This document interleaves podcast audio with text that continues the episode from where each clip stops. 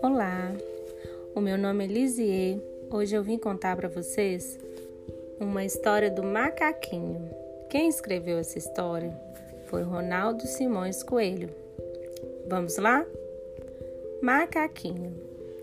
Toda noite, o macaquinho passava para a cama do pai e ficava mexendo, pulando, dando chute e não deixava o pai dormir.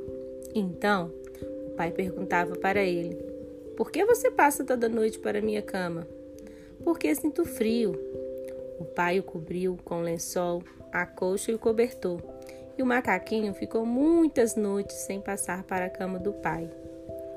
De repente, lá estava ele outra vez e dava chute, não deixava o pai dormir. O pai quis saber: por que você passa toda noite para minha cama?